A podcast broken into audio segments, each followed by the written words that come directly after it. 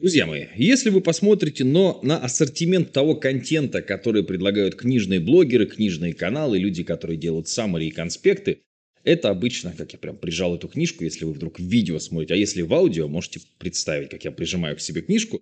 Там обычно плюс-минус одно и то же. Там все хреново какой-нибудь, да, там ну, про стоицизм книжка, слава богу, тоже разогналась. Отличнейшая книжка, как быть стоиком.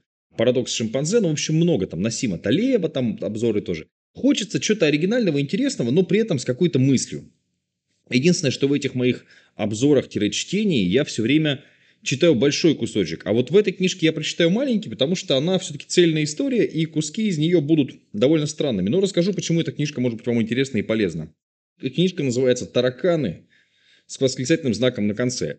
Это книжка про мою, одну из любимых моих э, групп, панк-рок групп, которая сейчас э, развалилась. Сейчас вокалист этой группы живет, насколько я понимаю, в Аргентине, ну, судя по последним видеороликам, потому что им начали активно запрещать концерты, как и другое, одно из моих любимых групп порнофильмы тоже активно начали запрещать концерты под разными предлогами, но мы же все с вами понимаем, что нельзя в 2022 году петь в России на концерте песню «Миру мир», например. Ну, что это такое? Это никуда, конечно, не годится. Поэтому, ну, естественно, вот, тараканов я очень уважаю за пацифистский сет на нашествии. Это было очень круто, если вдруг найдете. Это последнее их выступление на нашествии, естественно. Там очень такое хорошее антивоенное. А можно говорить, что хорошие антивоенные? Ну, хорошие песни не могут быть антивоенными, да? Ну, тем не менее, это, короче, такая история. Чем может быть эта книжка полезна? Потому что в основном же вы приходите меня здесь послушать про саморазвитие, про то, какие книжки почитать, это книжка про историю людей, которые, вопреки всему, тут очень много, тут есть такие личные истории, типа как там вокалист группы продавал наркотики и отсидел, это нехорошо продавать наркотики, и тем более ничего хорошего нет там, чтобы сидеть в 19 лет, там, по, ну, как бы, по тупнику собственному. Очень много про то, что пьянка, до чего она доводит. То есть она такая реалистичная книжка, может быть, даже не всегда с приятными фактами. И писал ее не человек из группы, а человек как бы с улицы – который у всех из группы брал интервью, как что происходило, почему поругались, почему поссорились, кто в чем виноват. Но в целом история захватывающая. И, честно говоря, я не представляю еще, чтобы я прочитал такую толстую книжку автобиографичную про какую-то рок-группу, даже там группу, которая мне нравится. Но здесь это произошло, и это было крайне интересно. Что полезного я из этого почерпнул? Во-первых, надо пробовать всякую фигню. То есть у них очень часто из того, что они просто какую-то ерунду попробовали, у них вот просто дальше пошло, пошло, пошло, пошло, а чаще всего просто полная неудача. Мой бизнес один в один, можно сказать, эта книжка очень похожа. То есть я пробую все, ну, очень много всякой, всякой шняги. Часто получается полная ерунда, а иногда раз, и у тебя вдруг прострелило и пошло. То есть вот это прям я бы выделил как отдельный такой важный пункт. Во-вторых, есть как бы Дима, и есть все остальные. Дима это вокалист у них, да. А, и действительно получается, что если ты вот такой лидер, если ты, как я вот себя в группе называю Микки Маусом, да, то есть я такой как бы смешной, глупый, там, странный, но со мной фотографируется, мы мою рожу на футболке и так далее – это в целом всегда монетизируется больше, чем если ты просто какой-то гитарист. То есть здесь куча гитаристов просто менялись, просто барабанщиков менялись, там, конечно, были там типа Кижватова, да, крепкие профессионалы, которые там часто возвращались и так далее, но в целом большинство людей там в любой команде это там разменные монеты. Если ты не вот такой вот плотный профессионал или ты не такой прям фронтмен.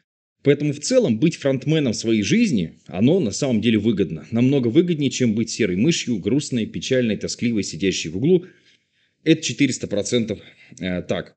Ну и, пожалуй, здесь о том, что нельзя сдаваться в любых условиях, потому что были тяжелейшие у них и туры, и концерты, и на деньги их кидали. Короче, вот эта вся подноготная российского музыкального бизнеса. Но я так понимаю, что денег там э, нет. Я сейчас тоже стал как бы частью музыкального бизнеса в каком-то смысле, потому что я начал записывать песни. Мы в ближайшее время записываем мой клип. Можно найти, вбить в поиске Матвей Северянин или ВКонтакте, или в Яндекс Музыке.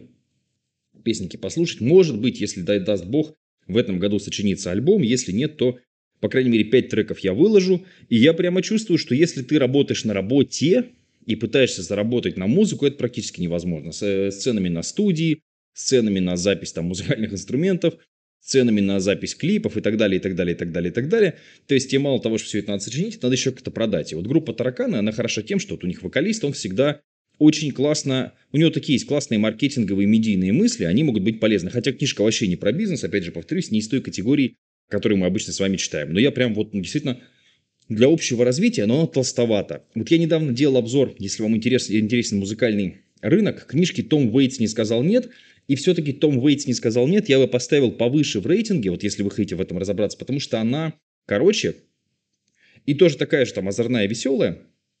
И не такая автобиографичная, как здесь. Здесь все-таки много фактов про людей, которые вам, ну, скорее всего, ни о чем не скажут эти люди и нафиг не интересны. Поэтому вот как бы для каждого эту книжку посоветовать точно не смогу.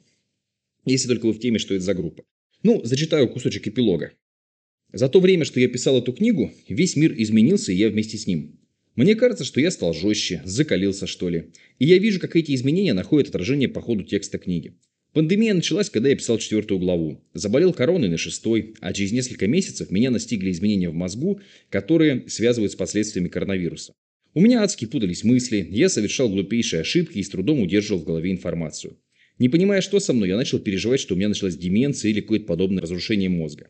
Не буду говорить, какую главу я писал в это время, но потом, когда мозги пришли в норму, мне пришлось едва ли не заново ее переписывать. За это время изменилась и группа «Тараканы». Если в декабре 2019 года, когда я брал первое интервью у музыкантов, они в мыслях не держали новый альбом, то в начале 2021 мы имеем жирнейший двойной релиз, некоторые песни из которого без натяжки можно назвать пророческими. Я не считаю, что художник обяз... обязательно должен страдать, черпая вдохновение из перманентной депрессии. Но пересчитывая 30-летнюю историю группы «Тараканы», ловишь себя на мысли, что это описанная в деталях трагедия музыкантов, ненужных стране. В 1991 году четыре таракана стояли у истоков нового звука и эстетики, шедшей на, смену культуре и рок-музыке, ставшей порождениями советского строя и того давления, которое этот строй оказывал на любые формы инакомыслия. Появление группы «Четыре таракана» и первые годы ее активности совпали с началом построения новой жизни на огромной территории бывшего Советского Союза.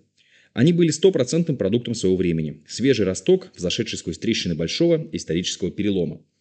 Они полностью резонировали с этим временем и чувствовали, что грядущее завтра будет также принадлежать им, как и день сегодняшний. Верили, что наша страна станет достойным членом мирового сообщества, а они – яркими представителями этой страны. Поэтому они так приветствовали все западное, которое на фоне советской серости казалось свежим, прогрессивным и свободным. Они даже никак это не проговаривали, не сочиняли песни протеста, они просто были собой. Казалось, еще чуть-чуть, вот-вот, еще немного, и они станут носителями нового культурного языка в своей стране, смогут что-то изменить. А в итоге наша страна сделала виток в петле Мебиуса, перевернулась вниз головой и устремилась назад. Все их планы и мечты разбились о те же серые стены, из которых они вышли, и которые, казалось бы, навсегда должны были остаться на страницах учебников истории. Получилось так, что музыка, культура и убеждения, которые транслировали тараканы, все эти годы никак не смогли встроиться в сознание соотечественников и уже вряд ли когда-нибудь встроятся. Их идеи не то что не соответствовали массовым общественным настроениям, они уже считаются здесь чем-то чуждым и враждебным. Когда на государственном уровне пропагандируется путь в светлое вчера, все эти разговоры про космополитизм, свободу, мир, либеральные ценности переходят в разряд крамолы и мысли преступлений. Когда берешь в руки книгу про панк-группу, то наверняка ожидаешь массу угарных историй про безудержные веселье, веселье и инструкции о том, как 30 лет жить и кайфовать от того, что ты находишься на своем месте и в свое время. Возможно, у каких-то групп, доживших до четвертого десятка, будет подобная история. Но у тараканов так не получилось. Скорее, это рассказ о том, какую цену порой приходится платить за исполнение своей подростковой мечты. Но тут же напрашивается следующая мысль. Может, именно в этой чуждости окружающей среде и кроется рецепт их топлива. Да, они не вписываются в культурный и ментальный контекст, но может именно из-за этого их высказывания обретают такую силу.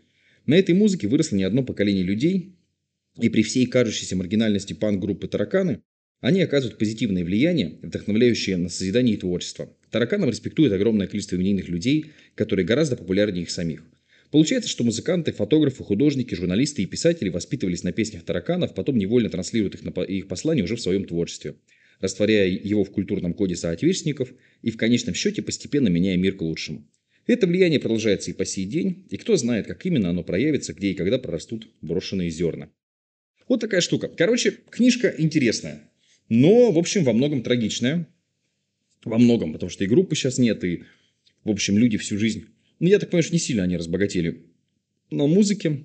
Но интересно, как в тяжелых условиях вести и менеджмент группы, и маркетинговую составляющую, как из говна и веток лепить клипы. Короче, все это в этой книжке есть. Если вы музыкант, однозначно must-have. Если в целом интересен музыкальный бизнес, хотите что-нибудь на эту тему, сначала почитайте «Том Уэйтс не сказал нет». Я тоже делал ее обзор.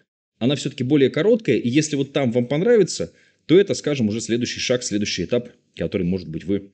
Я просто стараюсь, опять же, повторюсь, понимаю, что это немножко не, ну, не тематичная книга для моего проекта канала, но мы стараемся с вами расширять кругозор, расширять мышление, поэтому книжку про тараканы я вам рекомендую, ну и саму группу, она крайне достойная. Послушайте, если будет время и желание. Хорошего настроения, счастья, здоровья, удачи, любви. Еще увидимся. И если вдруг, раз уж пошел такой разговор, захотите послушать мои песни, ну, вбейте в поисковике Матвей Северянин песни или на Яндекс Музыке Матвей Северянин или ВКонтакте. Там тоже такой панк-рок. Надеюсь, вам понравится.